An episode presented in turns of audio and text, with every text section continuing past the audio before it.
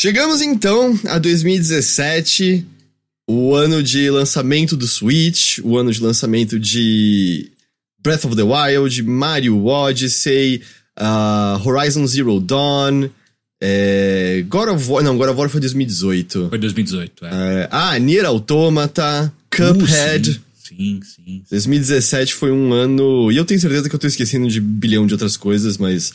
É, foi o ano. Ah, porra, foi o ano de Wolfenstein 2, foi o ano de Assassin's Creed Origins. Doom, Doom não é de 2017 também? 2016, o reboot. Ah, é, verdade. 2016. Uh, mas, apesar de ter sido um ano recheado de jogos em si, o episódio que a gente escolheu não é um Mothership. Não é, a gente decidiu também trazer para vocês o bilheteria, por alguns motivos, né? Acho que o principal deles é que o bilheteria, ele. Eu acho que em 2017, 2018, ele floresce de uma maneira que eu fico muito orgulhoso do que a gente fez com bilheteria, né, nesse ano. Obviamente que tem uma ajuda gigante da Bia, minha esposa, que na época era minha namorada, e ela topou ser nossa produtora, então ela, ela ajudava muita gente a produzir esses podcasts do Bilheteria, principalmente, onde a gente escolhia, ela, ela trazia às vezes alguma, alguns convidados, algumas sugestões, ou a gente levava para ela, tipo, ó, oh, a gente pensou em chamar essas pessoas, e ela dava seus pulos de produtora, e ela é uma produtora foda, uh, de encontrar essas pessoas. E esse episódio especificamente é um que eu, infelizmente, não participei. Eu fiquei muito chateado, ainda mais porque ela ficava me mandando enquanto vocês gravavam. Ela ficava mandando foto, vídeo. E olha o que tá acontecendo. E eu tava na Riot, tipo, triste, sabe? Querendo participar. Uh, mas eu acho que esse episódio é um muito especial porque. Pra nossa geração, eu acho que boa parte da nossa audiência faz parte dessa nossa geração o Helios Skind é uma voz muito muito nostálgica, muito presente na nossa infância, né? É, tem um, uma fatia da vida, assim, que mesmo eu não tinha a menor ideia quem era a pessoa, né, o nome e tal, mas absolutamente presente, né, em, em muitas coisas que marcaram aquela quem era criança naquela época, né? Exato, e além disso, eu acho que uma coisa legal também da gente trazer esse episódio é que para você conhecer o bilheteria. A gente não faz coisas exatamente assim como esse que você vai escutar agora. Mas o bilheteria a gente tem a liberdade de entrevistar, conversar sobre assuntos que a gente realmente não fala no Mothership. Então eu acho que é um, um gostinho legal para você que está considerando é, entrar no nosso tier de 12 reais ou mais, que é, é onde você tem o, o podcast do Bilheteria liberado, que é exclusivo para assinantes dá uma olhada, vê o que você acha. Pô, eu, eu, eu, de novo, tenho um orgulho gigantesco do bilheteria e desse episódio, então eu acho incrível. É muito bonito. Vocês cantaram junto com ele, sabe? Puta, que inveja do caralho. Vocês ah, acho com ele, a Bia cantou com ele, eu não cantei. Porra, mas ainda assim, sabe? Pô, você tava do lado do Helios ah, Skin enquanto sim, ele sim, cantava sim. e tocava, sabe? Porra, muito foda. E ele foi na sua casa, isso também é muito foi, doido, saca? Inclusive, isso também é uma mudança, né? Do Overloader. É quando a gente volta a gravar na sua casa, né? Eu, não eram essas entrevistas específicas ou o Mothership também era? E agora, agora eu não lembro. Se você não lembra, e a minha memória, minha memória é bem pior que a sua. Essa parte toda fica muito misturada para mim, eu já não me lembro mais direito. Porque eu lembro do bilheteria da gente gravar na sua sala de jogos, uhum. naquela mesinha pequenininha, botando um microfone no meio e a gente passando calor juntos ali, sim, né? Sim, sim. Mas enfim, o, o 2017 ele é recheado de um monte de entrevista com um monte de gente muito legal, sabe? A gente falou com o Elios Skind, falou com o João Carvalho, a gente conversou com os Amiliano, a gente conversou com. Ah, foi Mari tudo 2017 Messias. isso? Cara, eu tenho quase certeza que foi tudo 2017 porque eu tava escolhendo e tava muito difícil, sabe? Tipo, cara, o que, que eu vou escolher aqui de bilheteria, sabe? É muito foda. Uma, pelo menos eu, eu gosto muito dessas entrevistas. Enfim, Helios Skind para vocês agora, eu acho que é um deleite essa entrevista.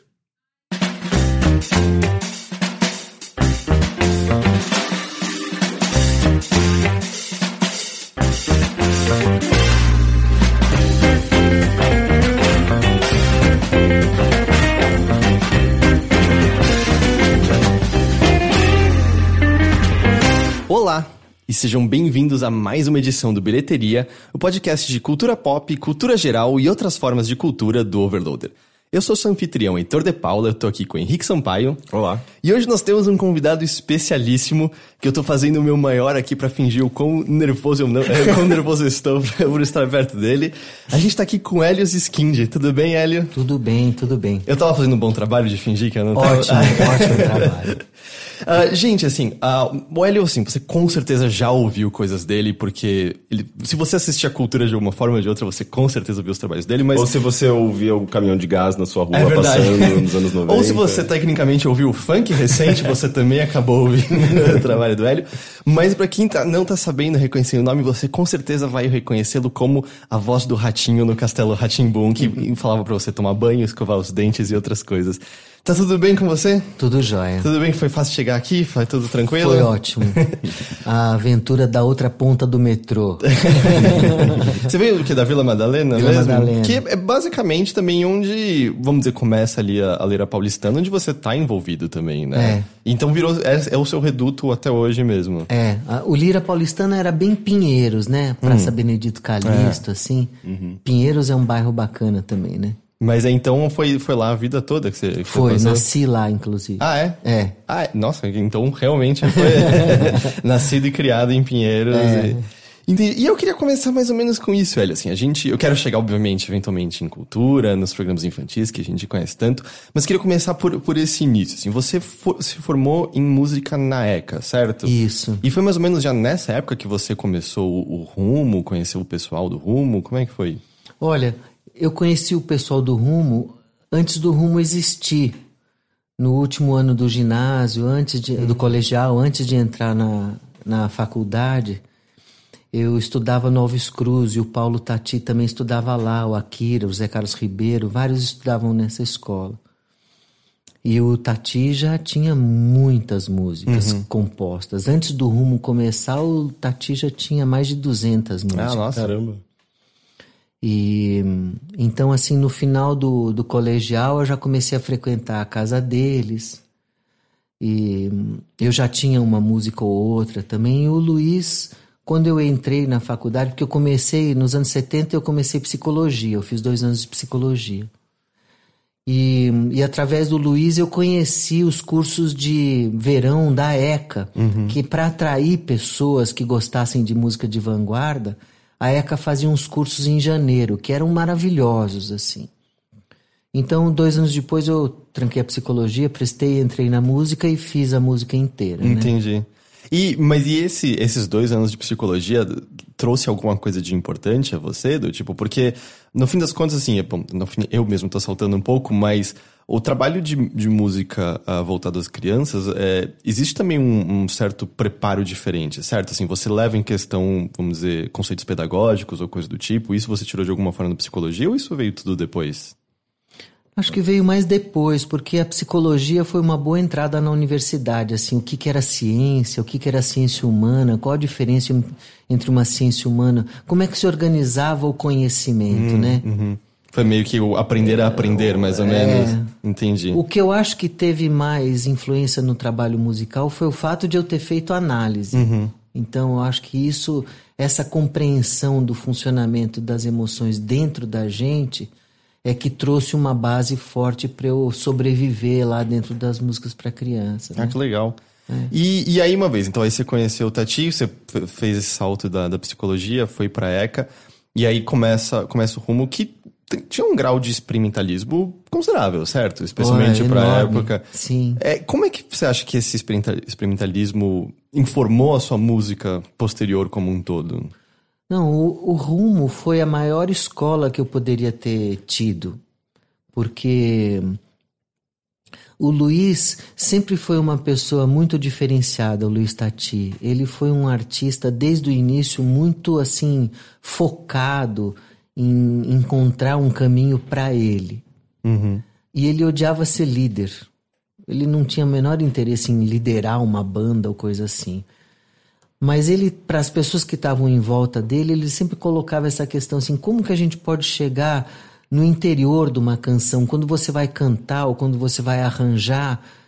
É, em vez de partir de uma ideia que para modernizar uma coisa você tem que vestir ela com uma bijuteria, com uma roupa externa, como é que você consegue lá dentro puxar para fora o que ela tem de característica. E isso foi um exercício que a gente fez durante muitos anos, coletivamente. Então foi um negócio assim muito forte, influenciou todo mundo uhum. do, do rumo, né? E, e o experimentalismo, em parte, era, era influenciado porque o Luiz pretendia uma coisa que não fosse a repetição do que já existia, e em outra parte, porque a gente ia buscar as assimetrias que já existiam lá dentro das canções. E, e o rumo, ele teve essa coisa bacana que foi ao mesmo tempo que a gente fazia as nossas composições, a gente cantava composições de compositores da antiga, uhum. Noel Rosa, Lamartine Babo, Senhor. E era um mergulho simplesmente sensacional em todos os aspectos. Assim, não é só a, a letra e música da canção, mas o arranjo dela, as flautas que faziam introdução, tudo era uma, uma fonte de, de, de interesse, assim. E o, o Luiz tem o irmão dele, o Paulo Tati, que uhum. hoje em dia tem essa coisa enorme do Palavra Cantada, né? E o Paulo era um daqueles arquitetos que foi para a música. Então ele via a música em planta, vamos uhum. dizer assim, né? Então era uma coisa muito interessante, porque tinham vários modos de ver a música, todos eles convivendo para fazer um arranjo, cada um fazendo a sua parte. O, o, Rumo foi uma felicidade, assim, sensacional. Que legal. E, e, o Rumo, ele já tinha um, uma ponte com a música infantil, de alguma forma, né? Eu, eu, eu, eu, lembro de ouvir bastante, não tanto quando eu era criança, mas depois já, já, já adulto. E, e, e, tinha nas músicas, acho que como um todo, um lado mais, mais infantil, mas tinha também aquelas músicas que você ouvia e aquilo era claramente direcionado para um público mais novo, né? Como, sei lá, Daninha, Cachorrinha. Uh, e, e, e, qual que era, como, de onde veio essa ligação com o infantil? Foi ali que, por exemplo, que você já começou a ter contato com esse aspecto mais lúdico da música ou não? Olha, é, eu dava aula para criança e o Pedro Mourão, que fez a, a Pug a Daninha, também uhum. dava aula para criança. Então foi uma aproximação assim do que a gente tinha no cotidiano da gente de dar aula para dentro do rumo, né? Uhum. E mas nunca foi uma coisa assim muito um mainstream assim dentro do rumo isso, né? Uhum. E mas a gente tinha uma relação lúdica com a música em geral, então essas músicas não ficavam desgarradas, elas é, teve essa vantagem, as infantis conviviam com as adultas Sim. entre aspas de uma maneira muito natural. Uhum. E pra gente isso daí era uma coisa que já existia na música, porque tanto as coisas do Vinícius de Moraes para criança, uhum. como as coisas do Radamés Inátali lá da coleção Disquinho, que uhum. tinha o João de Barro, Verdade, tinha o Dorival Caymmi fazendo vocal. Uhum. É, pra gente, a gente se sentia bem de estar tá dando prosseguimento a isso daí, né? Uhum. Então, é, ninguém previa que a música para criança ia se tornar um, uma especialidade. Uhum. Que é curioso isso que você mencionou, né? Existem vários músicos que, é, justamente, né, tinham trabalhos volta meia separados voltados para um público infantil. E você falou agora, eu lembrei da Casa de Brinquedo, por exemplo. Parece que existia com uma certa frequência maior esse, esse caminhar nesses dois mundos, certo? Que eu, agora que você falou, eu, eu não sei se eu consigo pensar em alguém que faz isso hoje em dia ainda, sabe? Novos artistas que é, transitam entre esses dois mundos. Parece que foi uma coisa mais específica de outra época, de alguma não, forma. Não, não acho. Você, você vê, um tempo atrás eu fui assistir um show do Toquinho, né? Toquinho, o show dele passou por todas as músicas com o Vinícius, as dele e tal, e no final ele cantou as infantis. Uhum. Para ele aquilo estava dentro do mesmo repertório. Sim, aí, é, a Adriana Cantanhoto é, fez um trabalho assim. É, verdade. Fu acabou de lançar um outro música de brinquedo que é super uhum. legal. Eles tocam com instrumentos de brinquedos e tocam muito bem, cantam super bem. Uhum.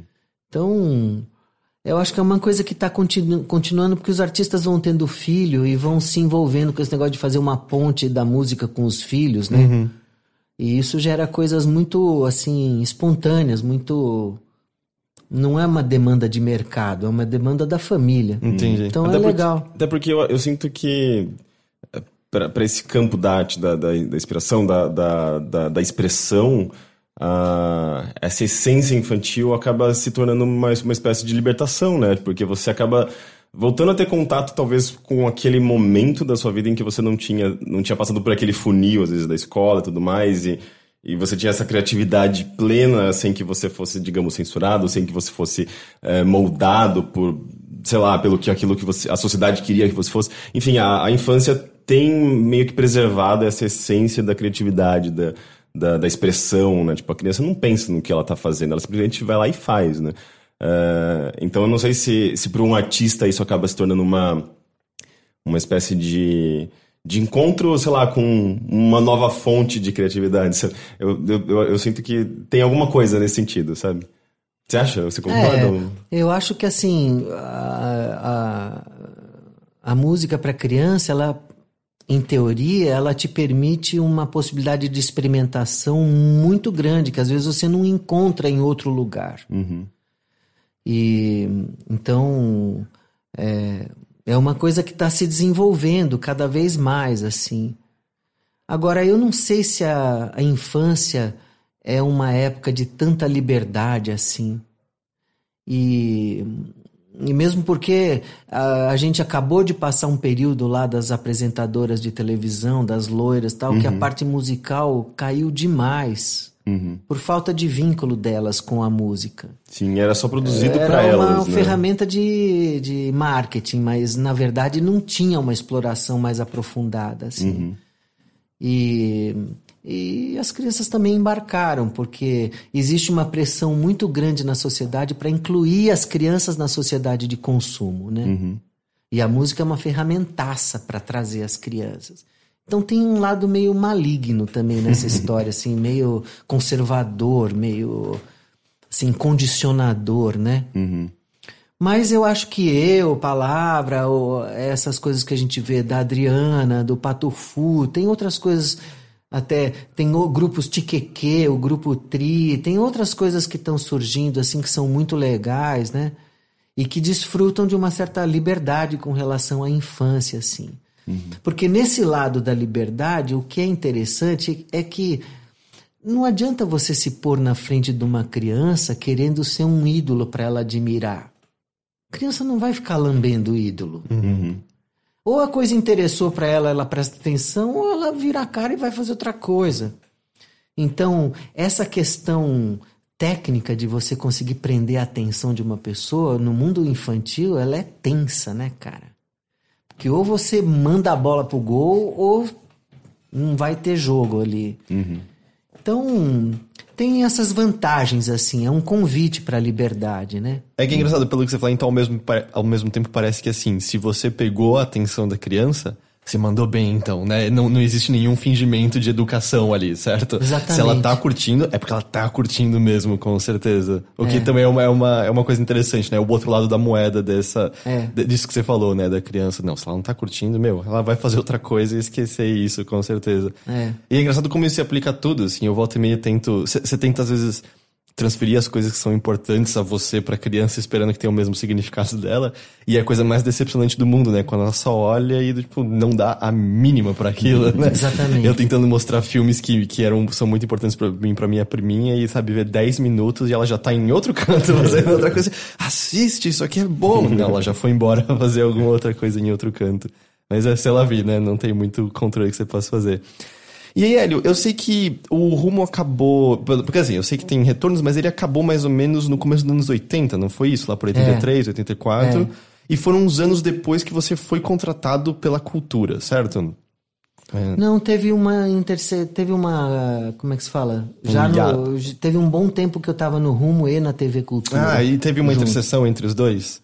Sim. Entendi. Sim. E aí, quando você começou na cultura, você, na verdade, compôs é, música, as músicas de diversos programas, certo? Não só os infantis. Nossa Língua Portuguesa, por exemplo. Como, como foi esse contato inicial com a cultura? Como foi começar isso lá? É... Eu tinha amigos lá que me fizeram uma abertura para ir trabalhar lá e eu fazia trilhas. Uhum. Não, não tinha nada ligado com infantil. É... A gente fazia trilhas instrumentais, assim, né? E eu comecei a ganhar eh, mais espaço lá, fazendo. Eu adorava esse trabalho de fazer trilha sonora para programa, e principalmente as aberturas. E teve um tempo que a televisão estava, a TV Cultura estava se modernizando e ganhando a torre nova, e o sinal foi ficando mais forte, foi chegando na casa das pessoas. E eu tinha um pouco esse trabalho de cuidar das aberturas e dos fundos musicais. E, e isso teve um lado muito legal, porque a música foi dando uma certa personalidade para a TV. Uhum.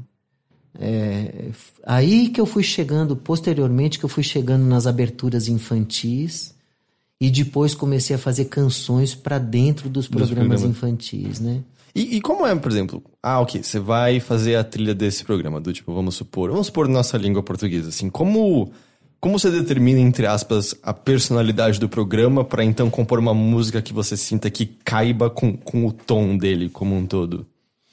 Então, o caráter da música para ele encaixar numa imagem, num jogo, numa trilha, é um negócio muito subjetivo. Como é que você pega isso, né? No caso do Nossa Língua, por exemplo, a primeira coisa do Nossa Língua que eu tinha visto era uma análise do Pasquale, que era o cara que apresentava isso, eh, desmanchando, desconstruindo uma música do Paulinho da Viola, mostrando os tempos verbais que ele usava e por que, que aquilo estava dando aquele efeito. E, e eu já tinha uma cabeça um pouco assim, construtivista, um pouco de poesia concreta, né? Então eu não queria criar letras, eu queria explorar o próprio nome do programa e transformar isso numa coisa musical, né? E tinha lá esse negócio da. É, foi engraçado porque o programa começou como. Ele queria se chamar Língua Brasileira. E a, e, o- e a diretoria da TV Cultura vetou esse nome, porque não é língua brasileira. A gente não está se separando das outras, dos outros países onde se. E acabou chegando nesse negócio do nossa língua portuguesa, que tinha uma coisa muito afetiva já nesse nossa. Então eu falei, bom, de qualquer forma tem que ser um samba.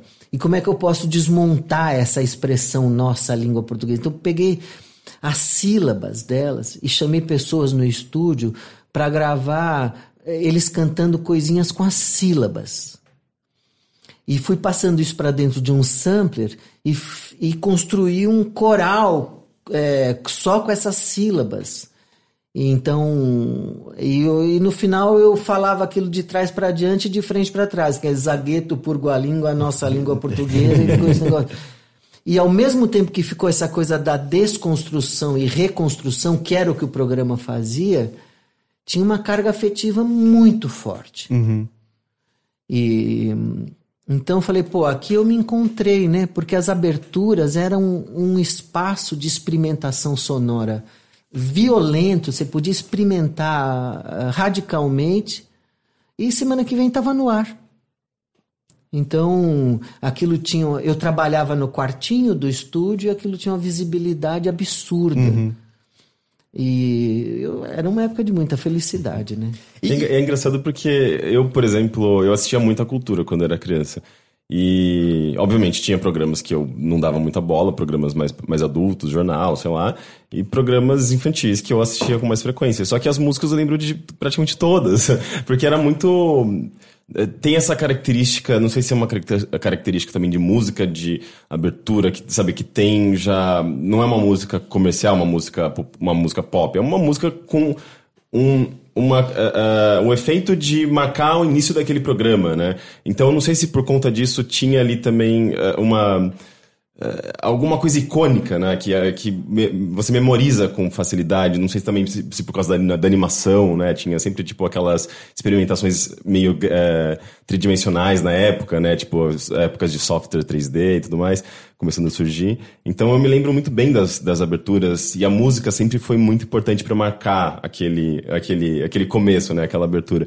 Eh, existe um pouco disso, assim, tipo, de, o fato da música, da, da música entrar também com esses elementos gráficos, eh, ela ter um tom mais marcante do que às vezes a música pop que você ouve no rádio ou não? Eu, eu, eu posso falar da minha parte, assim, né? É, é, por exemplo, a, a TV Cultura teve uma vinheta é, antiga. É, as pessoas se interessarem lá no meu site, dá para ver todo esse material. Que tinha uns cubinhos Sim. que vinham de longe e formavam o logo da TV Exato. Cultura. E, e o cara que fez a animação, a animação até que entre nós meio tosca, né? Né? É, daquela época era interessante, hoje fica, soa meio Mas ele tosco. tinha esse negócio de que o que unia os cubinhos passava alguma coisa entre eles que era a cultura. A cultura era a força de coesão daqueles cubinhos. E aqueles cubinhos construíam a figura de um cubinho maior que era um homem.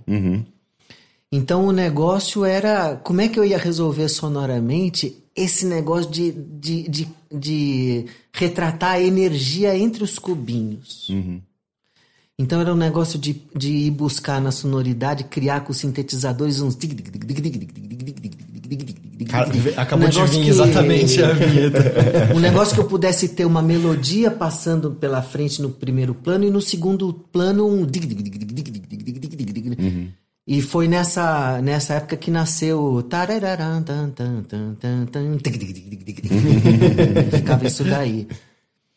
E, então, a soma dessa melodia e desse tratamento com aquela animação produzia um grude, aquilo lá, pumba, virou um negócio só.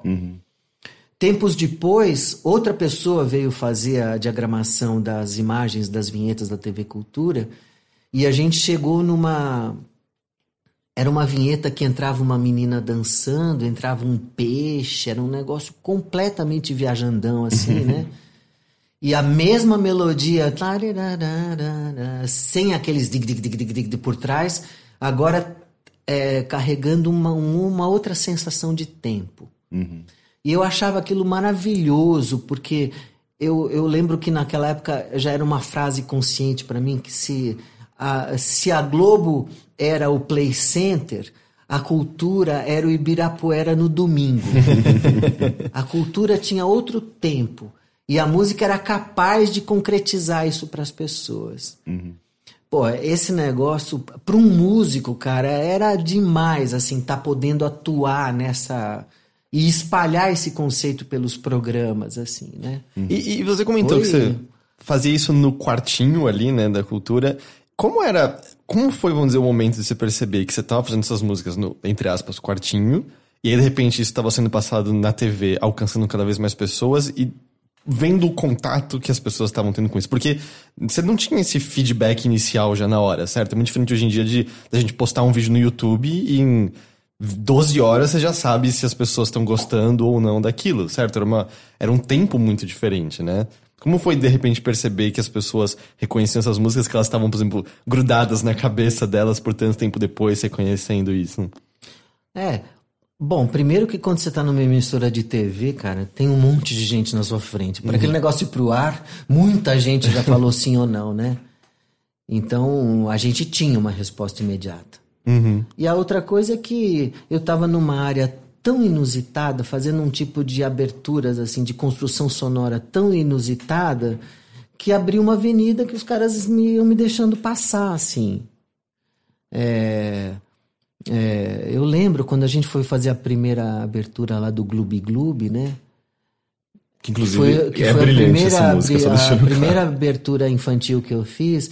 Eu falei, eu queria fazer cantada. Cara- Os caras falaram, mas você vai cantar? Eu falei, nada, eu vou cantar só o Gloob mesmo. E aquele negócio era muito sofisticado, era muito abstrato, mas a música final tinha cara de música pop.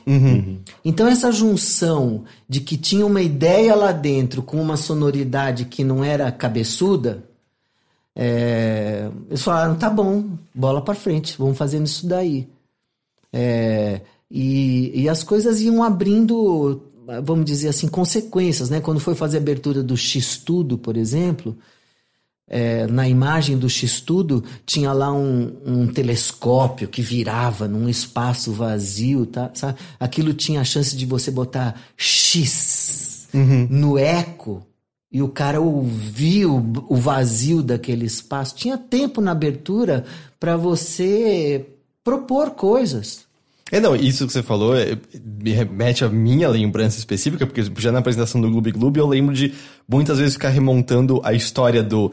Era, do, era não sei se era pra ser um índio navegando ali no barquinho, É, vocês estão me lembrando é. perfeitamente agora, e pensando de onde veio essa TV que ele tá levando no barquinho e imaginando assim a história dela descendo, os peixes que ela encontrava até chegar no fundo do mar, onde estavam os dois que, que encontrariam. E eu lembro de quando criança ficar justamente, eu volta e meia gravava em VHS, e ficar voltando e tentando imaginar a história por trás daquela televisão e das coisas caindo. Então, tipo, bate exatamente com a minha experiência É. de, de assistir É, é é engraçado que você usava muito sintetizador, né, nessas aberturas, nessas músicas, e eu sempre... é, depois de adulto, eu comecei a perceber que eu tenho um, apre- um apreço muito grande por música eletrônica, por esses, essa criação de timbres muito único da música eletrônica, né? Você vai lá, experimenta e cria uma coisa, um som completamente novo. E, e quando era criança, tipo, sei lá, eu, eu tinha ali a música pop que tava tocando às vezes no rádio, sei lá, Depeche Mode, que já usava música sintetizador, né? Já era um som bem eletrônico. Mas o que eu tinha contato direto mesmo era TV. E, e, sei lá, se eu tava vendo Xuxa, eu não, eu não sentia isso. Eu acho que devia ter. Eu acho que eles. A música pop já abraçava sintetizador na época, né? Mas eu sinto que na cultura, justamente com o seu trabalho, eu tinha esse contato até mais emo- emocional mesmo com, com essas músicas, essas vinhetas e esses, esses barulhinhos, essas coisas todas. E eu sinto que isso, tipo, foi meio imp- importante, assim, pra minha formação musical. Sabe? Tipo, é meio curioso, porque hoje, por exemplo, eu, eu eh, até antes de a gente começar a gravar, eh, eu busquei um pouco das suas eh, das suas músicas no, no Spotify, que eu vi que tinha tudo lá, eu comecei a ouvir. E eu ficava, caramba, esse, tipo, depois de. Tem toda essa aquela recordação, né? Tipo, ah, eu lembro dessa, dessa música e tal. Mas eu comecei a reparar nos timbres. Porque depois de, um- depois de adulto comecei a ter contato mais com o sintetizador.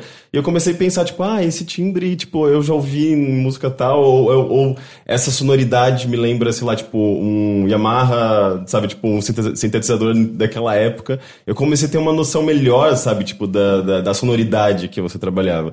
Então, tipo, é muito curioso, assim, como... Eu acho que, que teve um, um, um impacto na minha formação musical, sabe? Tipo, no, no que eu aprecio, aprecio em música hoje. Porque eu acho que é normal, né? A infância meio que forma a gente, né? Então, obrigado por isso. Legal. Fico feliz também. O... E também você comentou, Gloob Gloob foi o primeiro, a primeira apresentação infantil, música de programa infantil que você fez. Ah, você falou que já tinha uma certa experiência, né? Você já tava, você dava aula para crianças, mas houve, vamos dizer, um, um pequeno choque inicial de, ok, o público para quem eu tô compondo agora é o outro, assim, que tipo de considerações eu preciso ter? Ou o processo de composição não, o seu processo de composição não é tão diferente assim? Não é nada diferente.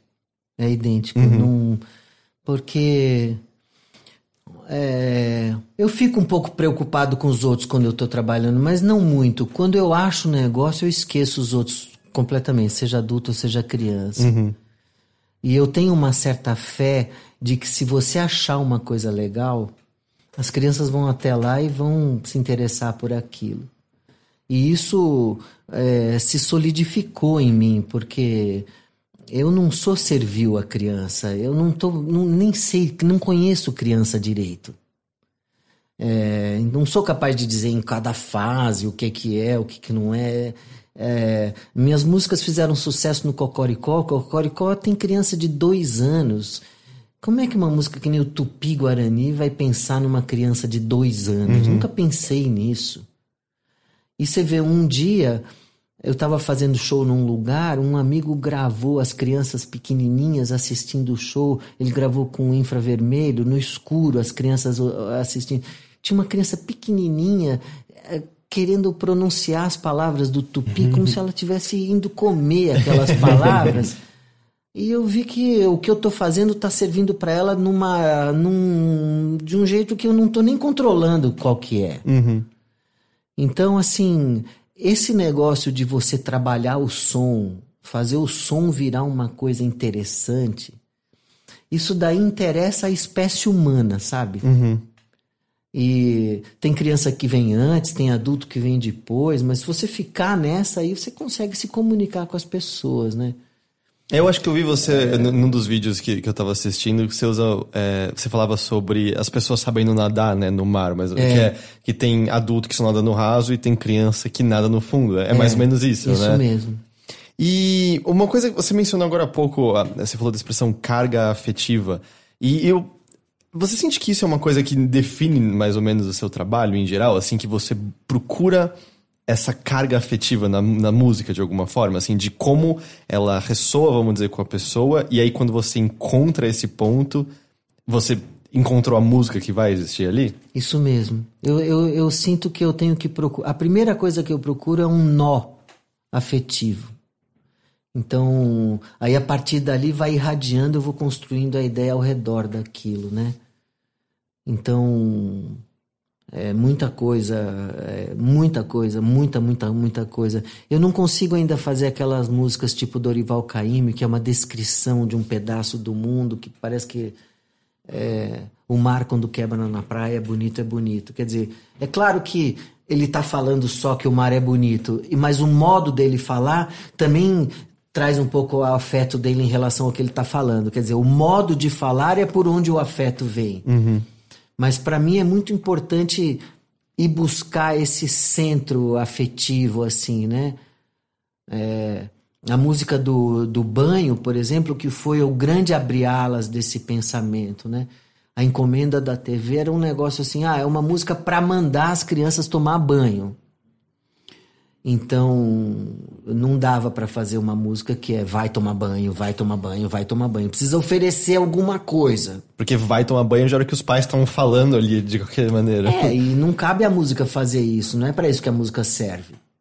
E essa, essa sendo a do ratinho ou a do Gloob Gloob dos porquinhos? Do Gloob Gloob? Não, Gloob Gloob dos do, porquinhos? Ratim, do Ratimbum. Porque tem o ratinho do Castelo Ratimbum e tem no Ratimbum aqueles porquinhos estão é, é, se preparando para tomar banho. Ah, é? Eu não sei. É, eu também eu não participei lembro. desse do, Ah, do é? Rá-Tim-Bum, não participei. Ah, entendi. É, mas tem, a- tem essa É. do, do Ratimbum também, que é um pouco diferente, mas eu acho que a proposta é a mesma, né? Que era justamente, tipo, incentivar a criança a tomar É. banho, mostrar como é divertido, etc. E, e isso até eu acho que é no, no, no, no canal Helios Skin, porque hoje em dia você tá focando mais no canal Ziz, certo? É, é É. o seu canal do YouTube atual. é. Mas teve um vídeo recente, assim, recente de, de, acho que poucos dias mesmo no, no, no Helios Skin, que é você. Ou talvez esteja confundindo, porque eu assisti muitos vídeos seus nos últimos dias. Mas é que você menciona até, música não é feita para ensinar, a música é um veículo afetivo quando você tá falando sobre como, como a criança lida com a música. E é, é, isso correlaciona com isso que você tava falando justamente agora, certo? Do tipo, você vai criar um, um elo afetivo sobre a relação do banho com a criança. Você não vai criar uma ordem da criança de vá tomar banho. É mais ou menos isso? É, exatamente. Eu. Eu. Por exemplo, nessa canção do banho, eu tinha passado já de cara pela ideia de que a música ela serviria para nomear as partes do corpo. E eu queria incluir o pintinho, a xoxota, eu queria incluir isso daí, para não ter uma parte que é proibido falar. Isso já foi uma, uma grande busca, porque como é que eu ia falar pintinho, xoxota? Era uma coisa complicada isso. E eu consegui encontrar uma expressão que é o fazedor de xixi para sobreviver esse negócio.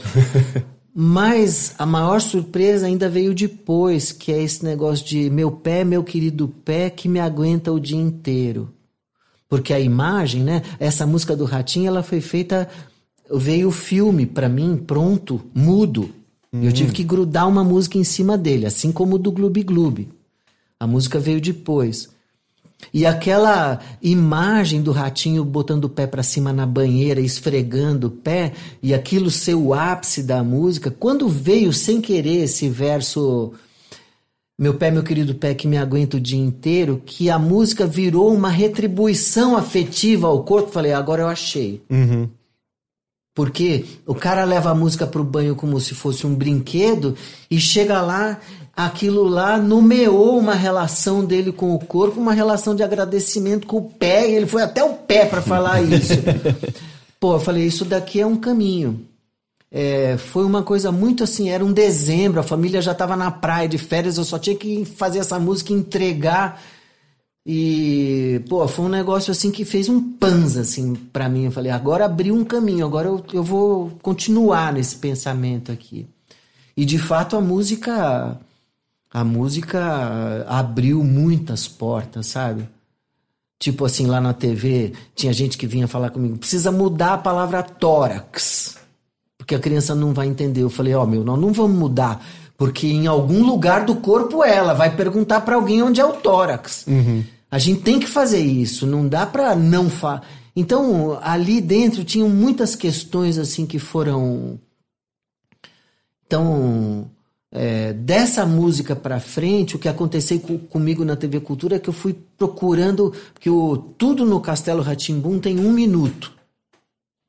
E eu fui procurando a, a ampliar o meu tempo para além de um minuto. Eu Uhum. queria que a música tivesse mais tempo.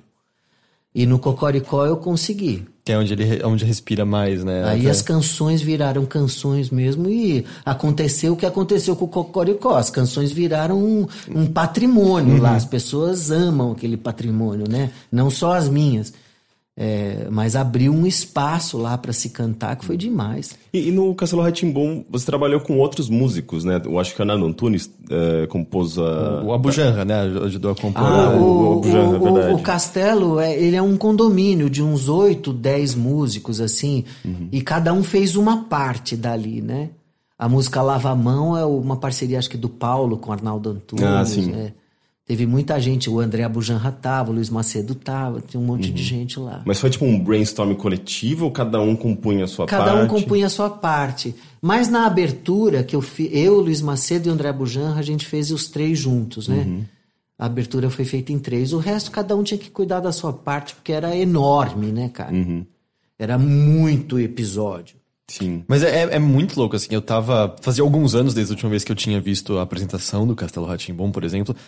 E é muito louco, assim. É, é de longe das coisas mais legais que já apareceram na TV, É. assim. Visualmente, a música, como os dois se encaixam, né? E aí tem o lance da, da sincronização, né? Do tim, tim, tim. Aí aparece as coisinhas do castelo. É, é- é muito, muito legal até hoje, assim. Quando vocês já estavam fazendo aquilo, já tinha essa realização de. Uh, tem, tem algo especial rolando aqui, realmente. Ah, sim. Tinha. E vamos dizer, não era só na música, era no cenário, na roupa, na história, no texto, na iluminação, em tudo. Era assim. Era uma coisa paulistana da melhor qualidade, porque as pessoas se encontravam na TV e você não precisava convencer o outro do que, que era para fazer, o que, que era o educativo, porque o, o castelo ele é um passo gigante em relação ao que é uma coisa educativa. Todo mundo já. Ninguém mais queria ensinar direita, esquerda, em cima e embaixo, as cores, um, dois, três. Ninguém mais queria. Era tudo uma experiência, era uma coisa sensorial, era uma coisa. E uma realização, assim, de quem adora detalhes. Então tudo ficou perfeito. Sim. É, não, você. É uma felicidade, o castelo é uma felicidade. Eu consigo até hoje dizer exatamente onde estão cada um dos cômodos no castelo, mesmo que ele não existisse de verdade, né? Como um negócio inteiro. Eu sei exatamente, não, a cozinha tá ali, o quarto do Nino tá ali, o quarto da Morgana, assim, é essa coisa espacial dele, né? Foi, foi muito, muito legal. Tanto que a exposição que rolou no MIS, e agora até acho que em outro lugar, foi um, foi um negócio muito assim, meu Deus, eu, tô, eu tô aqui dentro de novo, eu tô aqui dentro. De novo. Eu nunca literalmente entrei, mas meio que entrava todos os dias, né? De, algum, de alguma forma. Isso era, isso era muito legal. E eu achei muito legal o que você estava falando do, do, do tórax agora há pouco, porque eu sinto. Você sente que isso é uma. É uma espécie de briga constante quando se, se, se trata do público infantil, em que é uma espécie de subestimação do público infantil, do tipo, ah, eles não vão entender tórax, eles vão perder o interesse, e não entender que, não, não, eles, eles vão atrás. Crianças são inteligentes, crianças entendem muito mais do que a gente espera. Se ele não conhece essa palavra, ele vai aprender o que é essa palavra e adicionar ao, ao vocabulário tanto literal quanto figurativo dele. Você sente que isso é uma coisa que acontece com frequência? Essa, essa briga com a, vamos dizer, o quantas pessoas subestimam crianças e tentar diminuir tudo para, vamos dizer, tirar uma espécie de complexidade que adultos acreditam que as crianças não vão entender, mas elas entendem, na verdade? Olha, é uma pergunta um pouco difícil de responder assim. Na literatura, você vê que os autores mais antigos tinham isso de uma maneira muito consciente. Eles já sabiam que uma parte das palavras as crianças não iam, não iam entender e era para isso mesmo que servia a literatura, para aumentar o, o leque de palavras conhecidas. Depois que começa um negócio um pouco mais sedutor em relação à criança, de você se sentir na obrigação de atrair a criança, tarará, É, isso aí diminui um pouco. Mas, por outro lado, é, você vê, você pega o Harry Potter, por exemplo. O Harry Potter é incrível como tem gente que acha que aquilo não é literatura, né? Uhum. Eles não dão valor ao fato de que aquilo é um texto liso que desliza na, na sua frente. Você acha que aquilo é fácil de fazer, aquela sensação de deslize? Não é só pelas palavras em si, mas a narrativa é um negócio que você não consegue soltar um livro de 600 páginas antes de acabar. Como que não é literatura? Uhum. Então, eu acho que é, é assim. É, é, e, e, esse negócio de pessoas que se dedicam a uma arte feita para crianças, né? O que move uma pessoa a fazer coisa para criança? Será que é uma dívida que a pessoa tem com o próprio mundo infantil dela? Será que aquilo é uma área de invenção mais aberta? Será que. Quer dizer, porque para quem está criando, você não fica pensando no seu leitor ou no seu ouvinte. Uhum. O momento da criação, ele é comandado por uma força que vem de dentro de você, não é a força de fora que vai te organizar. É, isso acontece quando você eh, já existe um gênero configurado e você vai é, querer fazer outros exemplos daquele gênero. É, é, já estamos longe da criação, pode ser mercado, mas uhum. criação é um negócio que eu estou com vontade de dizer isso, estou com vontade de fazer isso. Eu mesmo até hoje eu não entendo muito o que, que aconteceu comigo que a música para criança deu tanto certo e ressoou dentro de mim. Eu não me sinto com dívidas da infância. E mas tanta coisa que eu fiz que deu certo com criança, eu às vezes olho para isso e falo, meu, nem sei por que está dando tão certo assim. Porque eu não queria passar a minha vida inteira dependendo desse quintalzinho chamado música infantil. Eu uhum. queria que não tivesse cerca, que a música fosse maior. É... Então, não sei também por que, que eu faço coisa para criança. Não sei exatamente. Um pouco porque deu certo. Uhum. E agora eu queria. Uh, quer dizer, a maneira como eu respondo isso para mim hoje é assim: o meu trabalho dentro da TV Cultura foi uma felicidade se a TV Cultura não tivesse desistido de fazer o que ela fazia, eu estaria até hoje lá dentro fazendo o que eu fazia. Uhum. Vila Sésamo, por exemplo, foi um projeto que ficou mais de 30 anos produzindo episódios novos com a mesma equipe. E a TV Cultura, ela, ela é bacana, mas ela tem um lado meio doido, né? Ela desiste das coisas, uhum. ela quebra, ela, ela destrói as coisas. Hoje em dia a TV Cultura não tem departamento de cenário. Não ter cenário já é, exagerou aqui. Mas então eu tive que sair da TV e começar a reconstruir um mundo para mim fora da TV. Uhum. Eu só fiz isso porque a TV parou, porque senão eu teria ficado lá. Sim. É, e agora, fora da TV, tendo que reconstruir esse mundo, eu tenho essas preocupações de autor, assim, do, sobre o que, que eu vou falar, como é, como é que eu vou agir. Então, entrando um pouco na história dos canais, né? Minha primeira atitude foi pegar tudo que eu tinha feito, que estava meio disperso na TV, em programas, em propaganda tal, e ajuntei num site. E o site, tudo que era vídeo tal, botei num canal do YouTube do Hélio. Uhum. E isso aí foi indo.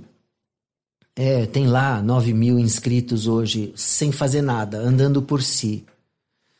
Agora, uma criança que entre no meu canal hoje vai ver materiais tão distintos entre si que aquilo não era capaz de gerar na criança uma sensação de que ela estava num lugar próprio para ela. Aquilo era o resumo da minha vida, com todas as coisas que eu tinha feito. Mas eu estava sentindo necessidade de criar um espaço, um espaço para criança na internet, né? Que aí é o canal dos Is. Aí eu comecei a bolar esse negócio de como é que eu ia fazer com personagens, porque tudo precisa ter vídeo, tudo precisa ter animação, e fui partindo para esse negócio de criar esses Is, que é um pedaço do meu nome, né?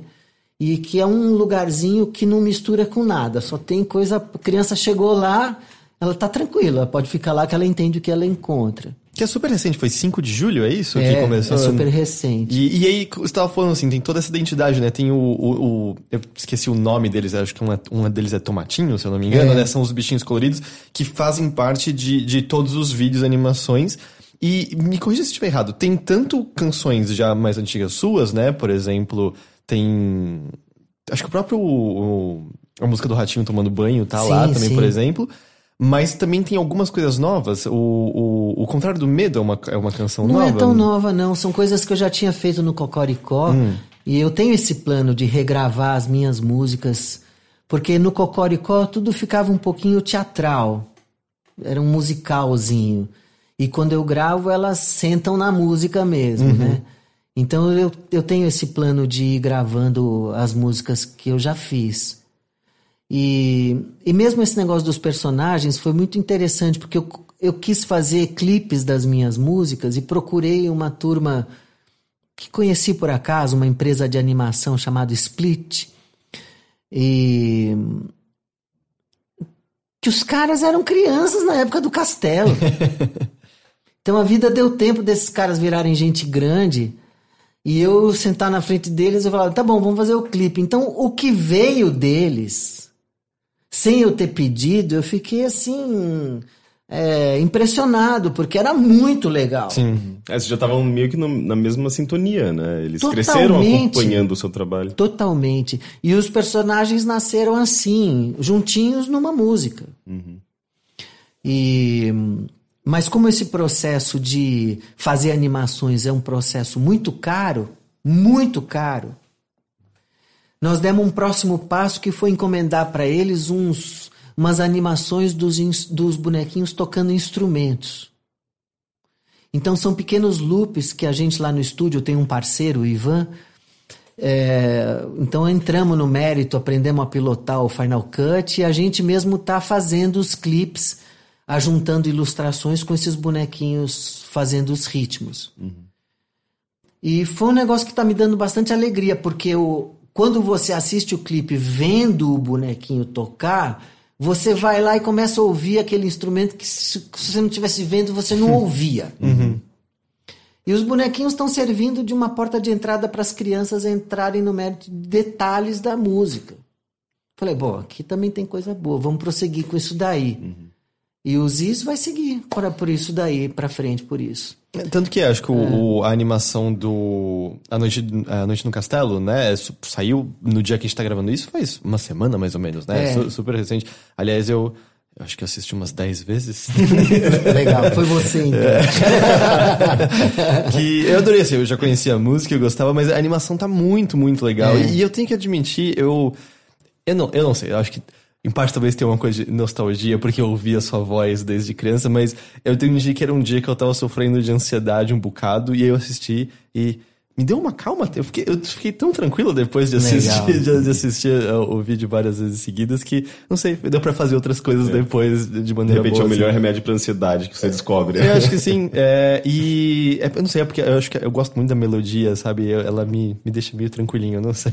Legal. Uma dúvida que eu tenho com relação, por exemplo, a essas músicas que você compôs pra, pra, pra TV Cultura. Hoje você pode é, colocá-las no seu canal de boa e não existe nenhum tipo de conflito, assim, é, é, jurídico mesmo, né? Tipo, com quem que é o proprietário da música? Você, você tem todos os direitos da música ou a TV Cultura também tem uma parte desses direitos?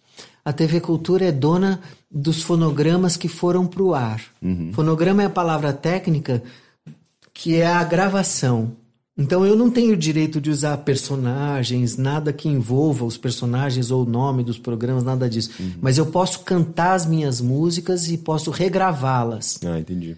Então, a composição, a TV Cultura aceitou isso juridicamente, que a composição era minha e o fonograma que eu criei para ela era dela. Então, a ideia é essa, é regravar, né? É, E eu mesmo é, posso revisitar as coisas que eu fiz e atualizar o interesse musical delas. Então, isso tá muito legal, assim, eu gosto ainda de fazer isso. Entendi. E algumas canções novas, novas mesmo, estão começando a nascer também. É, então, estamos aí. Inclusive, a gente vai ouvir uma da- umas daqui a pouco, né? Eu tô muito ansioso pra esse momento. Nova, nova, não. Ah, mas pô, não, as, as antigas que certamente vão puxar aquelas, né, aquela coisa nostálgica. Eu só queria passar. Então, assim, dentre os programas infantis, você compôs Gloob Gloob, teve Castelo Ratimbum, teve Cocoricó, o, o Cadê o Léo? Cadê o Léo? Isso foi você. É o Band de Aventura. Band de Aventura, É, né? meu Eu favorito de criança. Quando eu era criança eu chamava de Cadê o Léo? Eu sabia. É, teve algum outro programa infantil também? Eu, ah, não, Não, a Também. teve X-Tudo. Acho que só. Só, só né? É, tirando os programas adultos, Adultos, né? é. Que também tinham músicas bem marcantes. Dentre esses, assim, tem algum que você lembra que foi o, o mais trabalhoso, o mais complexo? Acabou sendo Cocoricó mesmo por conta da- do volume mesmo de coisas compostas pra ele? Olha, o.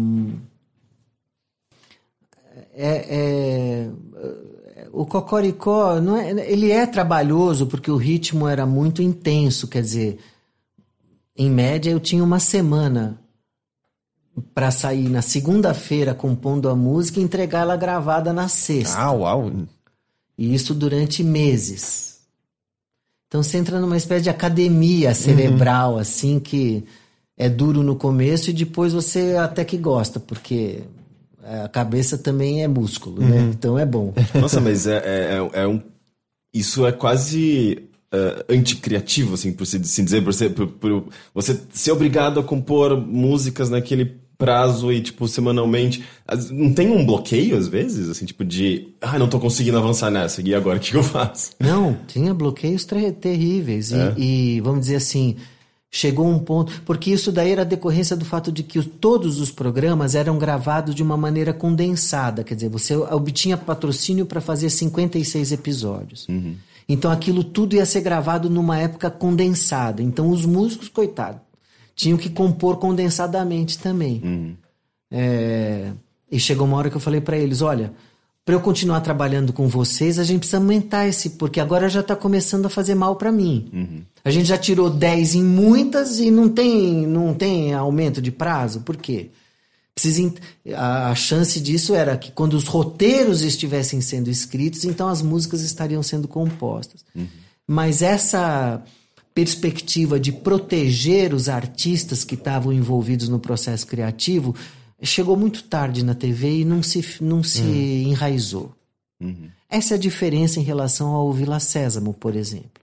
E não é só os criativos, os- as pessoas que manipulam os bonecos se machucavam, porque a posição de manipulação era tremenda. O cara tá com a mão para cima, manipulando o boneco para cima, olhando para baixo porque o monitor de TV tá no chão. Experimenta fazer isso três meses. Nossa, imagina. É, eu nunca nem tinha levado isso em Machuca. consideração.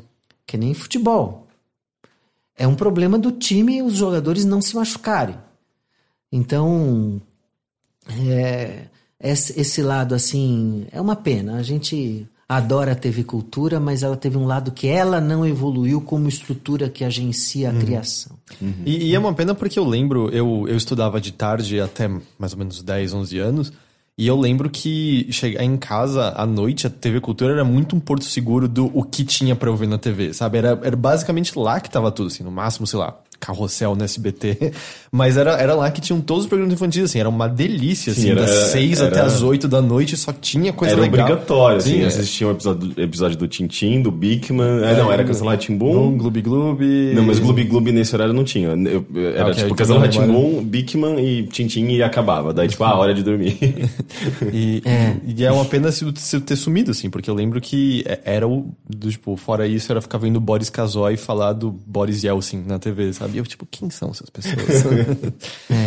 é. Era uma coisa assim que eu, eu tava ouvindo ah, as suas músicas né, nesses tempos recentes, e eu queria saber se você concorda com isso. Você sente que uma coisa que marca muito o seu trabalho é a maneira como você brinca com por falta de uma palavra melhor, com onomatopeias nas suas músicas em si. Porque eu comecei a perceber que isso era uma constante e uma coisa parece que muito gostosa de, de, de como ela é, ela é brincada no geral. Assim, desde, sei lá, eu tava vendo, acho que é, é o Sapo Martelo, se eu não me engano, que tem o lance do, do toque-toque, mas até ouvindo a música do Ratinho Escovando os Dentes, né, tem o lance do do rock and roll no dente, e aí você brinca com o som do rau, rau, rau. Você sente que isso é um- foi uma coisa que você conscientemente foi atrás? É uma coisa que marca seu trabalho mesmo?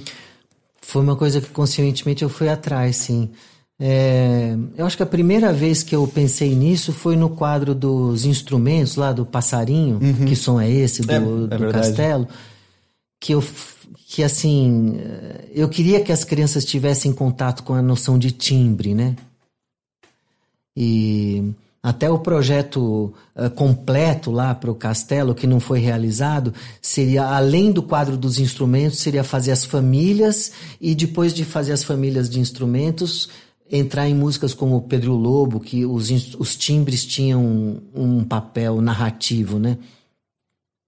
Mas eh, ainda nesse estágio inicial, assim, de cada um dos timbres, né? Como é que uma pessoa vai.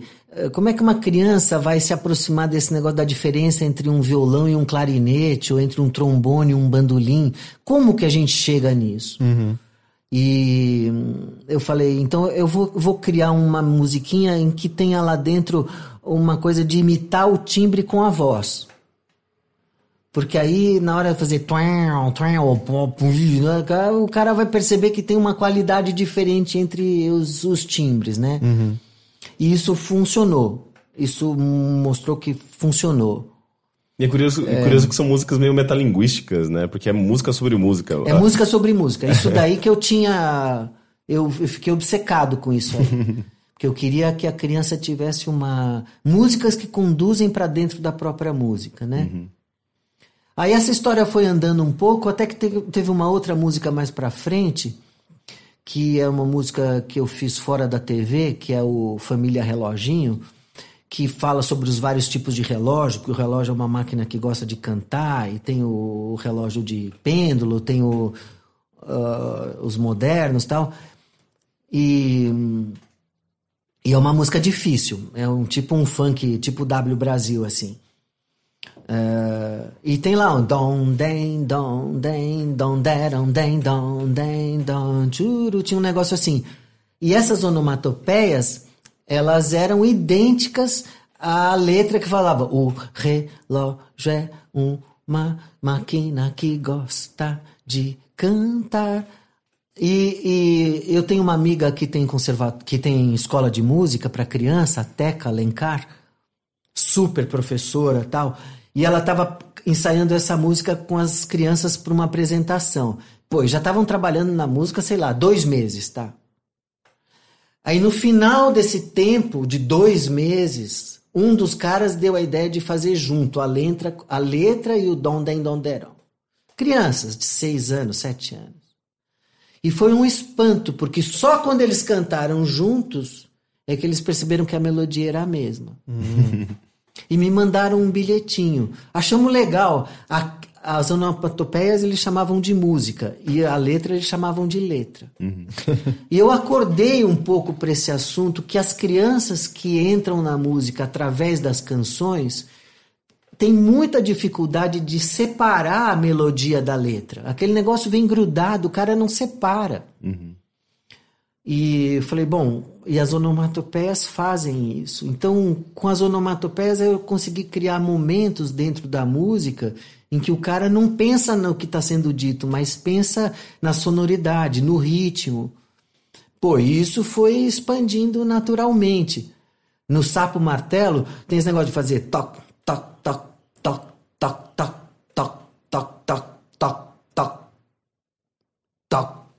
Então tem uma pausa. Pô, essa pausa aí, bicho, a hora que a criança entende essa pausa aí, ela vai ficar o dia inteiro fazendo esse toque-toque.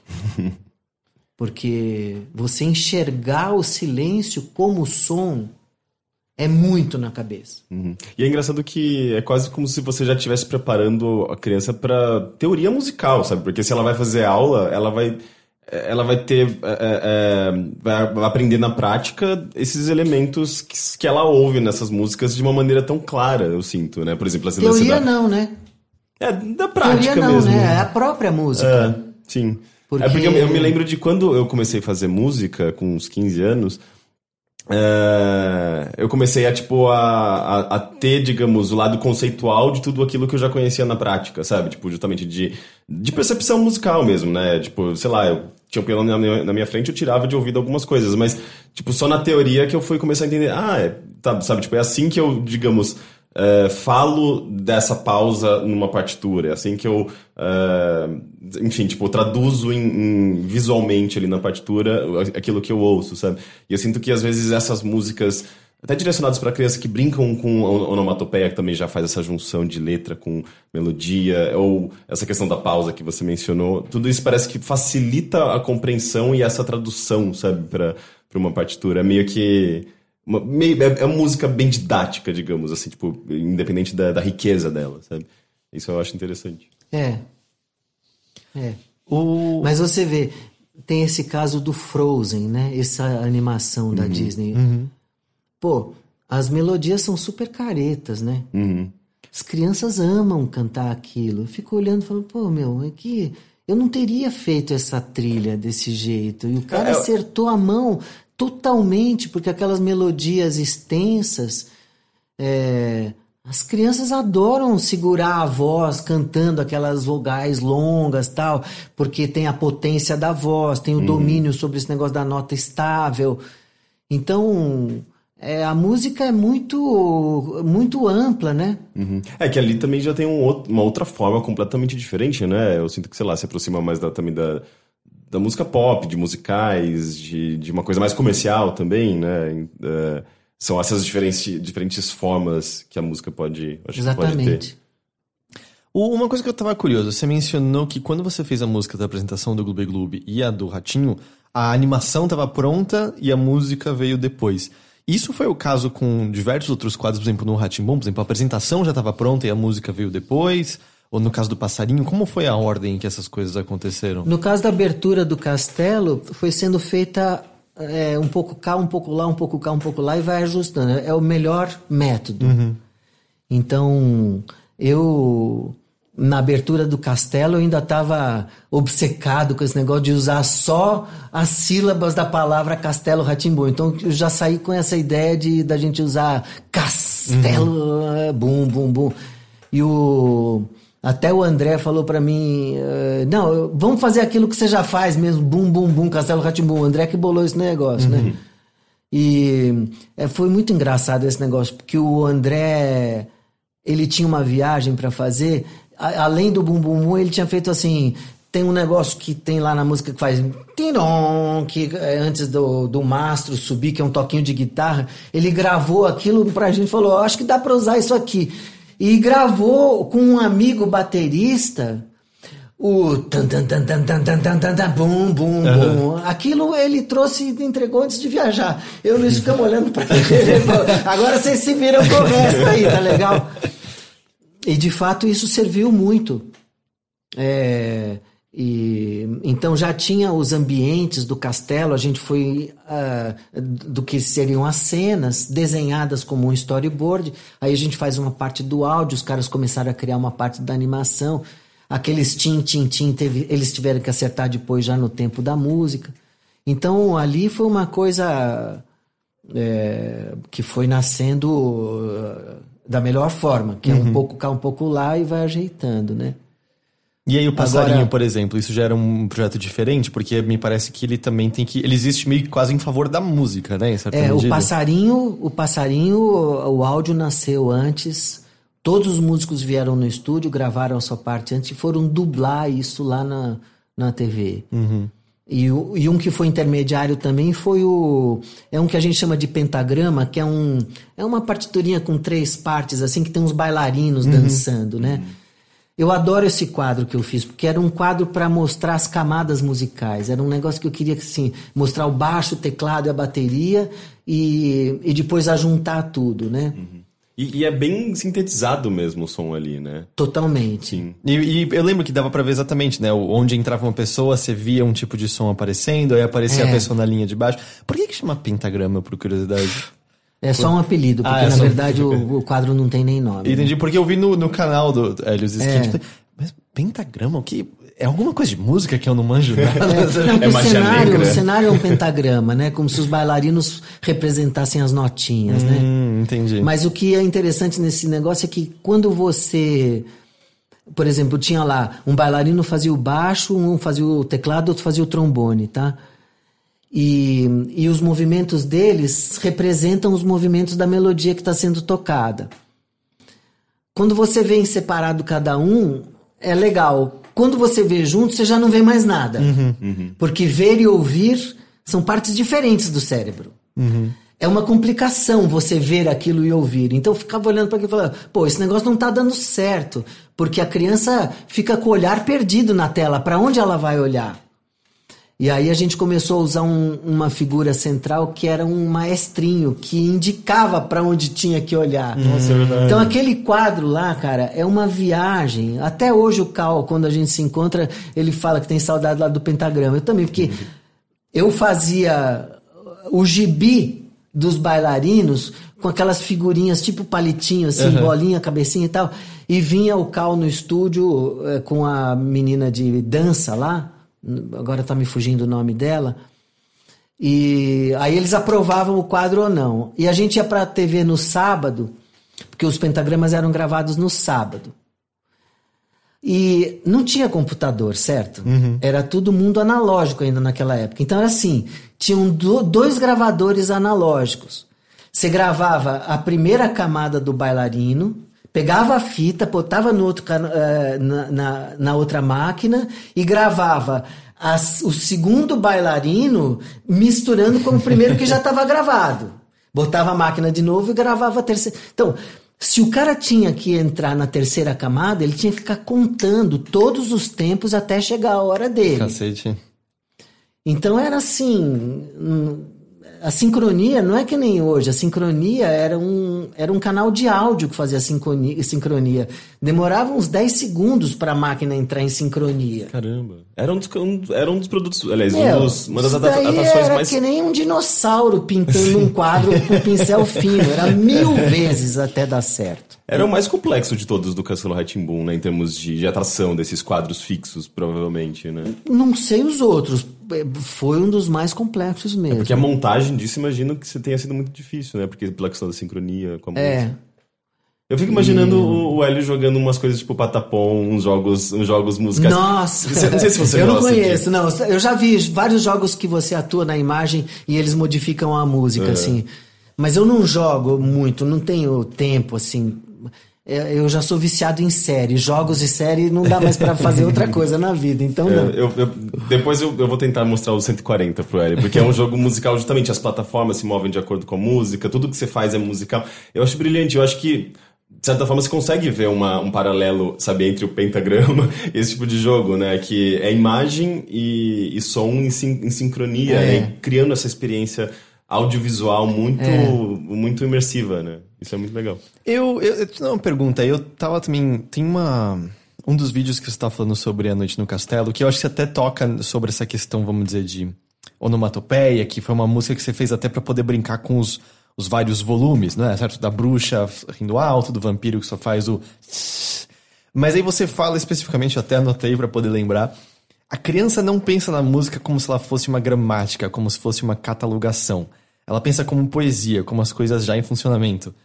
Eu não entendi. O que, o que eu queria entender essa ideia. Eu fiquei, eu fiquei vendo várias vezes tentando entender e eu não consegui. O que, que isso quer dizer exatamente? Tem a ver com o que a gente estava falando sobre a busca do sentimento, mais ou menos, dentro da música? Não. É, é muito comum você ver uma pessoa que vai ensinar a música para criança, ele começa assim: vamos distinguir então os sons que são agudos e os, os graves, os curtos e os longos, os fortes e os fracos. É, como se você entrar na música é, fosse uma catalogação das características do som antes dele ser música. É, é a mesma coisa que em português você, você começar a ensinar a língua portuguesa para uma criança dizendo: olha, existe o sujeito, existe o verbo, existe os adjuntos, o verbo é o lugar da ação tal. É, os meus filhos, quando foram estudar a língua portuguesa, eles estudaram de outra maneira, eles foram estudando os tipos de textos. O que, que o cara quer dizer? O cara quer dizer uma coisa da vida dele ou ele está dizendo a característica de um remédio? Dependendo do, do que ele quer dizer, o texto fica assim ou fica assado. Quer dizer, a entrada na língua não é pela catalogação da língua, mas é pelo uso da língua. E na música é a mesma coisa. É, que adianta você falar para uma criança que existe em som forte e fraco e que o instrumento é capaz de fazer tim, tim, tim e pam, pam, pam. E daí? É, não é a catalogação que enfia a música dentro da cabeça. É o fato de você botar aquelas características num, num ambiente expressivo. Uhum. Então, é, é, o grave não presta para cantar porque a voz é fraca e o agudo você tem que gritar. Como é que é esse negócio dentro da música? E então essa música da noite no castelo foi justamente era uma turma de crianças de quatro anos, cinco anos, num conservatório. Então eu fiz essa música com eles para eles terem esse negócio de poder fazer um negócio muito forte e um outro negócio bem fraquinho. E eles é, curtiam que aquilo abria um espaço de expressão, uhum. né? E, e passa o sentimento, né? Eu, eu sinto. A bruxa você tem um certo medo, assim, sabe? Ela causa um choque enquanto pro fantasma, mas ah, esse aqui é suave, esse aqui eu, eu entendo melhor. E é, é meio similar ao quase o, o, lance do passarinho, né? Também, porque você está sentindo que os instrumentos são na prática ali, certo? Você não está explicando a guitarra tem a sonoridade, o, sei lá, não consigo, o saxofone tem a sonoridade. É mais a criança sentindo ali na hora mesmo, é mais ou menos isso? É. A, a gente fala sentindo, o sentir tem esses dois sentidos, né? Uma coisa das emoções e uma coisa da percepção, né? uhum. né? É, até onde a gente consegue teorizar é sobre a percepção da música. O que a pessoa sente com aquela música já é hum. dela. Você não controla isso. Você não prevê que aquela música vai causar um sentimento. Você não uhum. prevê isso. Você não tinha como saber que um cara de 31 anos de idade ouvia a noite no castelo e melhorar de ansiedade com isso, por exemplo. é, eu, eu, eu pesquisando as músicas, né, tipo, do Hélio antes da gente começar a gravar, a, a do Banho de Aventuras especificamente, quando eu ouvi, eu comecei a chorar. E, e, as outras eu ouvia e falei, ah, a música do Cocoricó, a música do. Aquela especificamente, todos os, os sons, os timbres, a letra, tudo ali, tipo, foi tipo um negócio que eu não esperava, sabe? Eu falei, por que, que eu chorei especificamente nessa música, sabe? E deve ter super a ver com memória, sabe? Nostalgia e tudo mais. Então é muito, é, sabe, é muito particular, é muito específico, é, é. é muito curioso. E, e, por exemplo, você comentou que essa A Noite no Castelo foi, foi no conservatório, então, que você compôs é. para poder mostrar para as crianças isso. Você sente que isso é um processo comum seu, assim, ter uma espécie de propósito para aquela canção em si, ou isso é mais uma exceção e normalmente é mais está compondo porque lá, aquilo surgiu e você compõe aquilo, ou esse de propósito é um negócio presente? Propósito. Eu é, eu tenho essa dívida comigo. É muito difícil compor de graça. Uhum. Assim, né, por nada. Vou chegar lá e compor, né? Então, sempre foi trabalho. Vamos ver agora que eu tô ficando mais velhinho se eu vou conseguir amadurecer esse ponto de não ser trabalho, né? Entendi. E eu queria perguntar uma coisa. Eu vi no, no seu site que o Gigante da Floresta ele foi traduzido por francês, não é? é? Foi você mesmo que fez esse processo de tradução? Como é que isso aconteceu? Não. Foi um cara lá do Canadá e ele achou uma uma brasileira que mora lá no Canadá e atua na França também, Bia, ela chama. O nome dela escreve Bia e o item trema. Uhum. E ela canta muito bem e fez as traduções muito bem, assim. Foi muito legal. E aí, você sabe qual foi, assim, a, a recepção na língua francesa, porque eu achei curioso, tem as músicas do Cocoricó, que até o Júlio virou o Jojo, não é? E aí eu fiquei pensando, ué, mas que curioso, assim, sem o contexto do programa de TV, como é que uma pessoa ouvindo falando, chegou o Jojo, sabe? Quem era o Jojo exatamente?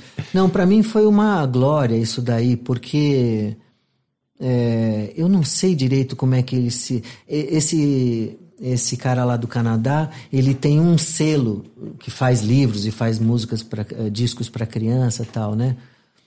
É... E a gente teve uma conversa assim por telefone, e ele falou: "Meu, o que me o que me mais impressionou nesse disco é o pop dele, é como ele ajunta as coisas da tradição brasileira, os ritmos brasileiros com uma pegada pop, como se ele, ele se aproxima dos Beatles. E eu, assim, quanto eu tinha que pagar para aquele negócio lá, era muito legal. Muito legal. Uhum. Foi uma recepção internacional, assim, muito legal. É, que legal. O próprio Castelo Ratimbum teve também versões, né, em diferentes línguas? Em espanhol, eu espanhol? acho. Não sei se mais do que de espanhol. Entendi. É, eu, não, eu não cheguei a ouvir também é como, que- O, como o foram Castelo as versões. foi, foi. A grande parte da tradução foi feita em Cuba. E eles arrumaram lá um cara que tem a voz do ratinho lá. Eu fiquei muito curioso pra ouvir isso. É. Aliás, a, a voz do Ratinho era algo que você já fazia antes ou surgiu Não. quando você foi criar, fazer a música do Ratinho em É. si? Eu fui em busca desse negócio de uma, uma voz pra cantar no banheiro, meio operística, assim. e aí saiu aquela voz, né? Que acabou marcando, né? Tanto porque Totalmente. a- até a música do é, Chua Chua, né? do- é. o, é o Ratinho, né? É o Ratinho, é. Totalmente. E a gente, bem no começo, a gente mencionou isso rapidinho, você falou sobre ah, os programas infantis na TV e como a música tinha muito mais uma questão, sei lá, mercadológica, era muito mais um, um negócio pra grudar e vender. Ah, como você enxerga, por exemplo, a gente hoje em dia tem canais volta- eh, de músicas infantis super gigantescos, como, por exemplo, Galinha Pintadinha, sabe? que eh, eu, eu não sei, eu olhando de fora, às vezes parece que as músicas são. Eu não sei, elas parecem bobinhas às vezes quando eu vejo, assim, umas, umas Ah, mas repetições. É, é, eu não sei, assim, qual, qual é o seu ponto de vista em relação a isso? Eu tô julgando de maneira preconceituosa, elas têm valor, elas são boas, elas também estão levando considerações importantes pra como conversar com essas crianças. Como você enxerga isso? Bom, acho que o- a galinha pintadinha é um, é um. tem um enorme valor na internet, né? Eles abriram um precedente, eles conseguiram uma vitória que foi muito estrondosa, assim, né? Mostraram que é possível fazer daquele jeito. E. é, assim, é é muito eficiente. O que eles fizeram de música são só músicas conhecidas, as animações são bem simples. Então, ter botado aquele projeto em pé, eu dou muito valor a isso. E porque ele- eles abriram um leque de possibilidades que muita gente pode ir atrás agora e, existir por causa da, da luz que eles abriram. Musicalmente falando, é muito fraco. A música não tem espaço, a música é meio chapada, é, as interpretações também não, não se propõem a trazer nada de novo. É, então não está dentro do escopo deles ao- aprofundar musicalmente. E eles já melhoraram em relação a como eles eram antes. Cada, cada vez mais que eles têm dinheiro, mas vão indo com mais recursos, assim. Mas eu não sinto, não sinto que tenha uma vontade de aprofundar musicalmente, né? Eu, eu recentemente fiz lá um clipe do Sapo Não Lava o Pé, e tem o Sapo Não Lava o Pé na Galinha Pintadinha. Então, musicalmente, eu posso dizer, o que eu fiz foi mais longe do que o que eles foram. É, mas em termos de animação, não. E em termos de penetração, claro que não. Eles são muito mais fortes. Então, é, eu não sei se ali é o caso da gente ficar julgando a qualidade musical para diminuir o valor deles. Eu acho que o valor deles está nessa coisa da eficiência, do o esforço que eles despenderam e o que eles conseguiram produzir assim de, de penetração, né? Então é um- uma turma que eu me espelho, eu estudo, eu escuto. é, é, eu pretendo. é, não- eu não vou conseguir ser tão massivo como eles na internet, mas eu gostaria de ser um pouco mais. É, gostaria de aprender da- da- com a experiência deles, assim.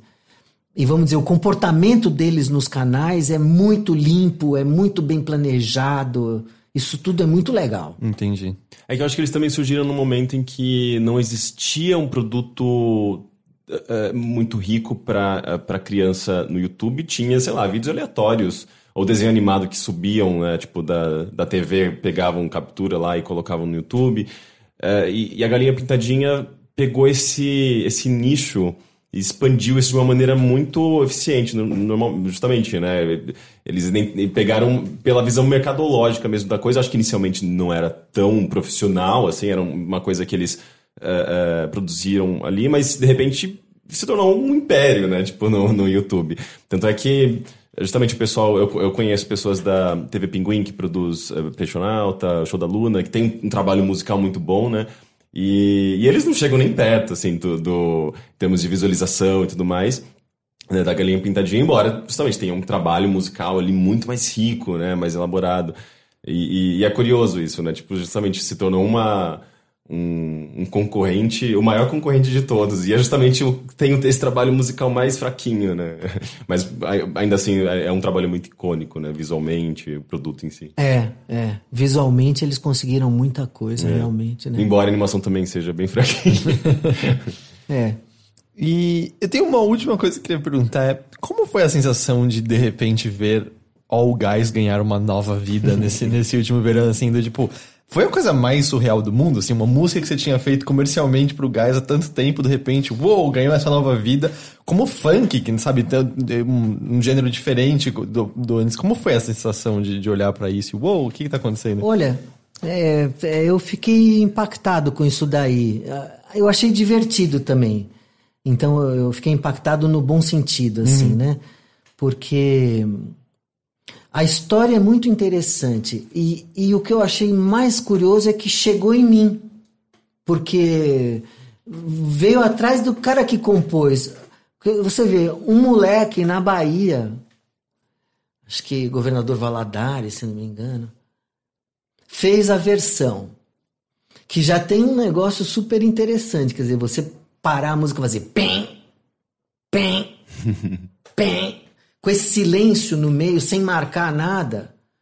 E as pessoas com aqueles braços levantados, sabe? É, é um instante antes de entrar em sincronia, porque não tem ritmo, não tem nada, né? Então ele já. É, ele reinterpretou o caráter de chamada que a música tem mesmo. Uhum. E picotou aquele negócio. Botou embaixo uma levada de funk que ficou boa. Uhum. E soltou a música. A música, a, aquele áudio começou a andar na internet com esse negócio daí. Um outro cara pegou um vídeo de pessoas dançando num, numa apresentação de música eletrônica. Elas estavam dançando outra música. E editou em cima da música do garoto lá de, da Bahia. É... E essa outra edição começou a andar. Aí um cara, meu, em Cubatão, chamou os amigos dele na viela, tudo manguaçado, e começaram a dançar aquela música. E esse da viela viralizou. 4 milhões de views e veio arrastando os outros com ele junto. É... Aí, bom, entramos lá, fomos no ECAD e tal, falar, ó, essa música é do Hélio, parará, tudo tá sendo. Fomos lá nomear que eu era o autor. Uhum. Inclusive, tô tocando aqui na é, é. Maravilhoso. Pô, e veio a TV fazer entrevista, como é que era, tal. Veio a revista Trip fazer entrevista. Falei pros caras da Trip, pô, meu, tanta coisa que eu fiz, vocês vieram me entrevistar justamente pela música do gás. É injusto isso daí, né? É, mas, mas, é uma das mais Mas eu achei legal né? porque foi uma coisa assim que estava incorporada. O menino da Bahia, quando pegou isso daí para fazer, não tinha pensado que alguém fez. Uhum. Aquilo já era uma coisa incorporada na vida das pessoas como uma uhum. placa de trânsito. Uhum. Tava na vida dos outros. Então, já por isso é legal. Quer dizer, um carinho. Eu fiz aquilo quando eu tinha, sei lá, 20 anos. É, é, é, e esse negócio se incorporou na vida das pessoas, virou. Eu acho que é uma vitória do trabalho. Aí o negócio deu toda a volta, os caras vieram conversar comigo sobre a música de novo, como é que eu tinha feito. Então, de novo, foi assim: é uma música que traz uma ideia de composição lá dentro que foi percebida pelas pessoas. Depois de tudo isso, depois dela ser mastigada de todas as formas, ainda voltou para falar com o cara que fez. Uhum. Eu achei muito legal a música carregar a composição dentro dela esse tempo todo, sabe? É, não é uma música assim, as pessoas olham para aquilo e falam: não, isso aqui foi feito, eu estou entendendo a ideia que tem aqui dentro. Uhum. Tem o bujão, tem o negócio que chama. Quando eu chego perto do caminhão, tem uns violinos. Eu estou entendendo esse negócio. Então, esse negócio da. Sabe, para mim, eu estudei música erudita na ECA. As pessoas de música erudita, elas não acham que a música delas vai ser compreendida pelas pessoas do seu tempo.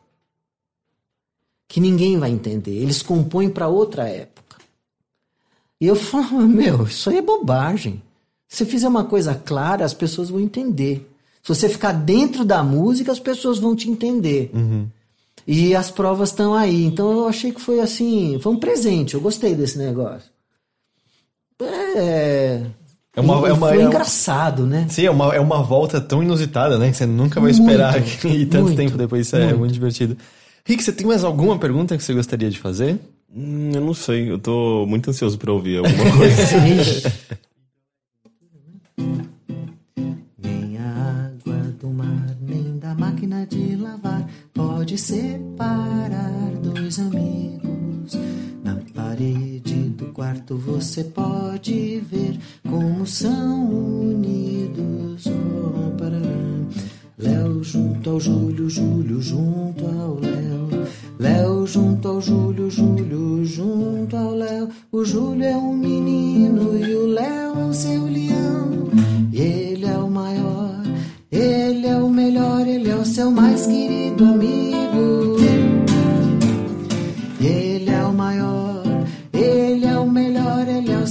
Mais querido amigo. Não, não, como é que é? Chegando, chegando da escola, o Júlio entra no seu quarto, procurando pelo Léo, vai ficando assustado. Cadê o, cadê, cadê o Léo? Cadê o Léo? Léo, onde é que está? Cadê o Léo?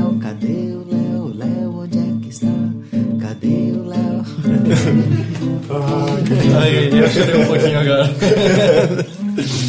ah, isso é muito legal. O que mais que a gente tem? É, Já falando do é, qual que era do Ratinho? É que tem vários do Ratinho. Tchau. É, tomando É, banho, tomando banho, banho, é é, é, tchan,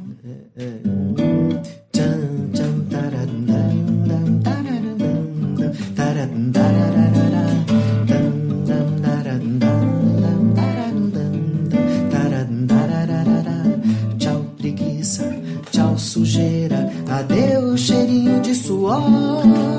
Lava, lava, lava, lava, lava, lava uma orelha, uma orelha, outra orelha, outra orelha. Lava, lava, lava, lava a testa, a bochecha, lava o queixo, lava a coxa e lava até meu pé, meu. Não, tô, tô errado. Meu pé, meu querido pé que me aguenta o dia inteiro. Oh, oh. E o meu nariz, meu pescoço, meu tórax, o meu bumbum e também o fazedor de xixi. Lara, Hum, acabou. Vem cá, vem, vem. Uma enxugadinha aqui, uma coçadinha ali. Faz a volta e põe a roupa de. Ah, banho é bom, banho é bom, banho é muito bom. Agora acabou também, né? ah, que lindo. Tinha falado também da abertura do Cocoricó. Betudo Cocoricó. Passarinho não sei. é. É. Quem conhece a gaita já sabe quem tá tocando. Quem conhece a gaita já sabe quem tá tocando. Júlio, papagaio pisca o olho, cavalo mexe a crina, vaca vem cantando e olha o cocococó se acabando, começando. Tá na hora do cocoricó, na hora da turma do Júlio. O Júlio na gaita, a bicharada no vocal, fazendo um rock rural, cocoricó. O Júlio na gaita, a bicharada no cocoricó. Cocoricó.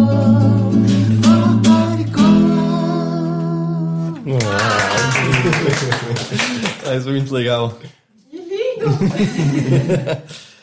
Ah, Tem alguma outra, assim, de cabeça que você goste, que você Posso, queira? Eu? Claro. Pode. A minha favorita do mundo era Tututututupi. Porque eu até hoje sei. Essa é a minha. Eu até hoje sei a parte mais rápida e é grande. Pessoal, caso o micro... Só caso o microfone não tenha pego, a Bia tava pedindo o tututupi, que é... Tá mesmo? Então vem aqui. Vem. Não vai dizer que eu errei a letra.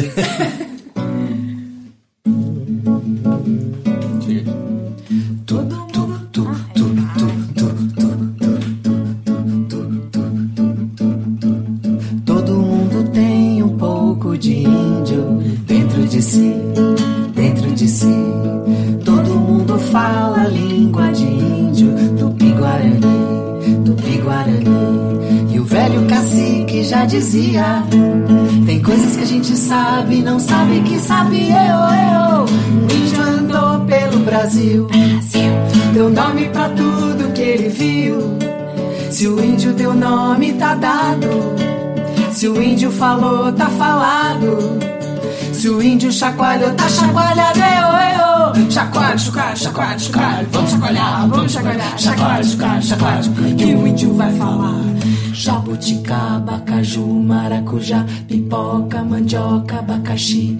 É tudo tupi, tupi-guarani. Tamanduá, urubu, jaburu, jararaca, jiboia, tá.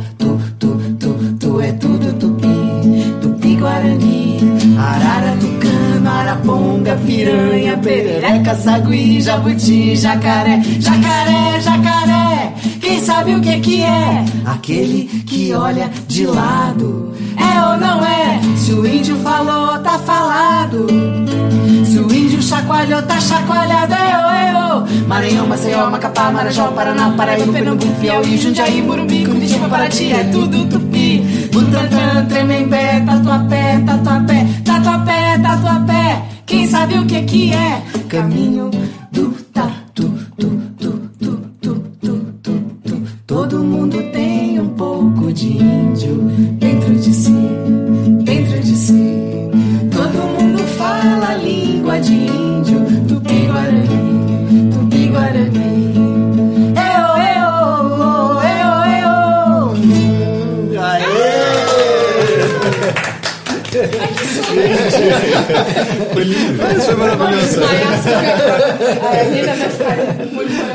foi muito maravilhoso. Ai, eu não tô acreditando. E eu acho que, acho que com isso a gente encerra essa edição do Bilheteria, certo? Sim. Hélio, muito, muito, muito obrigado por ter vindo aqui conversar com a gente. Sério, Legal. foi. Eu espero que eu tenha, passado uma boa compostura. Né?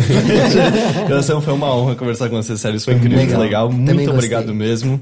E é isso, obrigado você também, Rick, aqui. Obrigado. E a gente se vê então na semana que vem com mais um episódio de Bilheteria. Tchau, tchau. Tchau.